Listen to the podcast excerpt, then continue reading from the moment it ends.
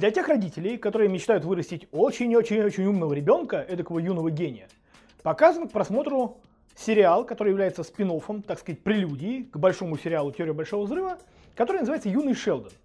Этот сериал повествует о жизни эдакого юного гения, который в 11 лет закончил школу, в 14 лет закончил университет, и там в 16 уже преподавал студентам физику, теорию физики. Звали этого персонажа Шелдон Купер. Персонаж, понятное дело, вымышленный, но и критики, и специалисты говорят, что актерам, который играл взрослого Шелдона и того, который играл Шелдона ребенка, удалось показать основные проблемы таких детей и сложности в процессе их роста и воспитания. В большинстве случаев вундеркиндизм, то есть стремление воспитать вундеркинда, сводится к тому, чтобы ребенка как можно с более раннего возраста начинать учить школьным предметам. Так, чтобы он, когда оказывается в школе, демонстрировал осведомленность, да, демонстрировал знакомство с предметами и, как следствие, показывал очень высокие результаты. С ранних лет такие дети под руководством родителей посещают кружки, секции, группы подготовки к школе, группы развития. И э, таким образом фактически учатся и проходят школьную программу зачастую с 3-4 лет. Мне довелось работать с такими детьми и их родителями, и родительская мечта об очень умном ребенке приобретает удивительные формы. Она может приобрести форму трехтомника про ботанику предметов э, в ответ на задание принести листик и изучить его жилкование. А ребенок в третьем классе может написать эссе о политическом кризисе в Уганде в ответ на домашнее задание преподавателя, там, не знаю, посмотреть на карту Африки. Особым шиком является изучение английского языка с пеленок. То есть ребенок еще не очень-то говорит на русском, а уже изучает английский язык. И да, такие дети, как правило, демонстрируют хорошие, высокие результаты в школе. Но только до начала старшей школы. Как правило, кризис таких детей настигает на стыке средней школы и старшей школы. То есть в седьмом, восьмом, девятом классах. То есть проблема начинается там, где как раз нужно собраться и подготовиться к выходу в жизнь. В чем же причина? Ну, во-первых, причина в том, что для ребенка все яснее становится нехитрая мысль о том, что у него не было детства. Что у него не было лазания по заборам, игры в футбол со сверстниками во дворе, у него не было всего того, во что его сверстники к этому возрасту уже изрядно наигрались. Как следствие, возникает своеобразный протест против учебы. Но это протест на самом деле не против самой учебы, а против того времени, которое уже упущено. И в этом э, кроется природа своеобразного протеста против учебы и зачастую против родителей, которые э, подталкивают его к этой учебе. Возникает проблема мотивации. Потому что внешняя мотивация родительская перестает работать, а внутренняя мотивация сама по себе не сформировалась. Ребенок не имеет большого желания изучать мир. На это накладывается во-вторых. А именно, во-вторых, при переходе из средней школы к старшей, ребенок начинает изучать реальные науки. Природоведение заменяется биологией, чтение заменяется литературой, появляется физика, химия и масса других наук. То есть ребенок сталкивается с понятийным аппаратом этих наук, с теорией, с задачами. В числе прочего возникают предметы, которые невозможно выучить, их необходимо понимать. Или встречаются темы внутри предметов, которые тоже невозможно выучить, а необходимо именно понимать. При этом возникает вторая проблема, с которой сталкиваются маленькие гении.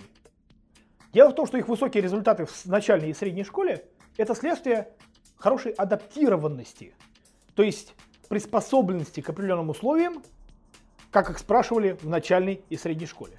Но ситуация изменилась, они пришли в старшую школу. И для того, чтобы приспособиться к новым условиям, должно быть развито качество такое, как адаптивность, то есть способность адаптироваться к разным условиям. А как в эволюции, так и в школьном образовании адаптированность и адаптивность – это очень разные вещи, они плохо сочетаются в рамках одного организма. В результате таким детям очень трудно адаптироваться к новым условиям, к старшей школе и к реальным наукам.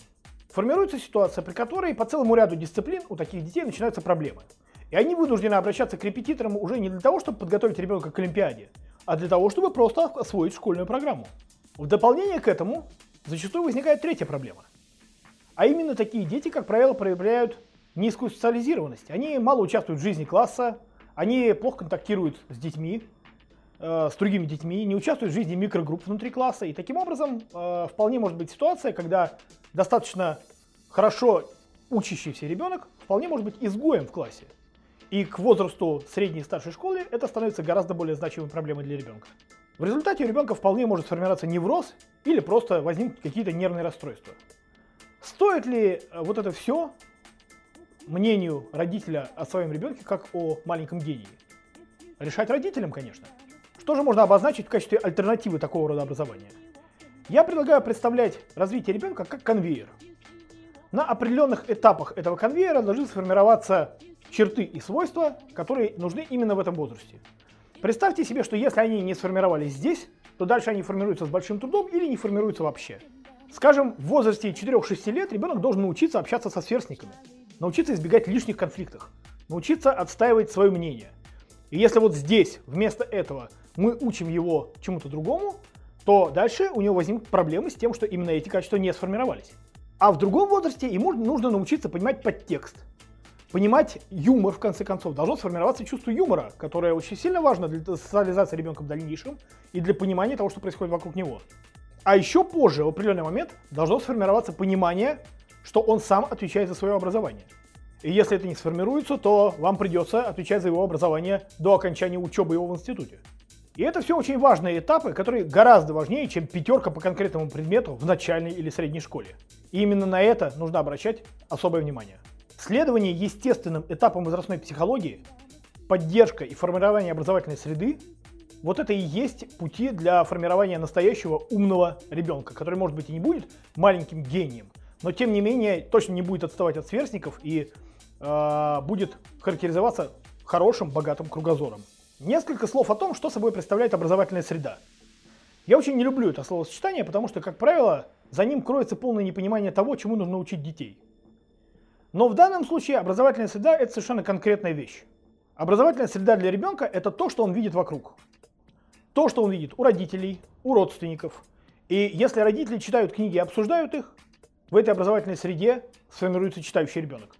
Если родители смотрят Ворониных по телевизору, то в этой среде сформируется ребенок, который смотрит Ворониных по телевизору. Даже просмотр телевизора может формировать разную образовательную среду. Если родители, скажем, смотрят образовательные передачи, культурные передачи, смотрят интеллектуальные игры, это формирует одну образовательную среду. Если они смотрят «Дом-2» и развлекательные каналы, в которых э, нет места интеллектуальному развитию, это формирует другую образовательную среду. Каждый ваш выбор свободного времени либо формирует образовательную среду для вашего ребенка, либо не формирует. Резюмируя вышесказанное, можно сказать, что по-настоящему умные дети не вырастали, э, питаясь нереализованными родительскими мечтами и лишаясь детства. Они вырастают на благодатной образовательной среде, используя поддержку и питаясь внутренней мотивацией.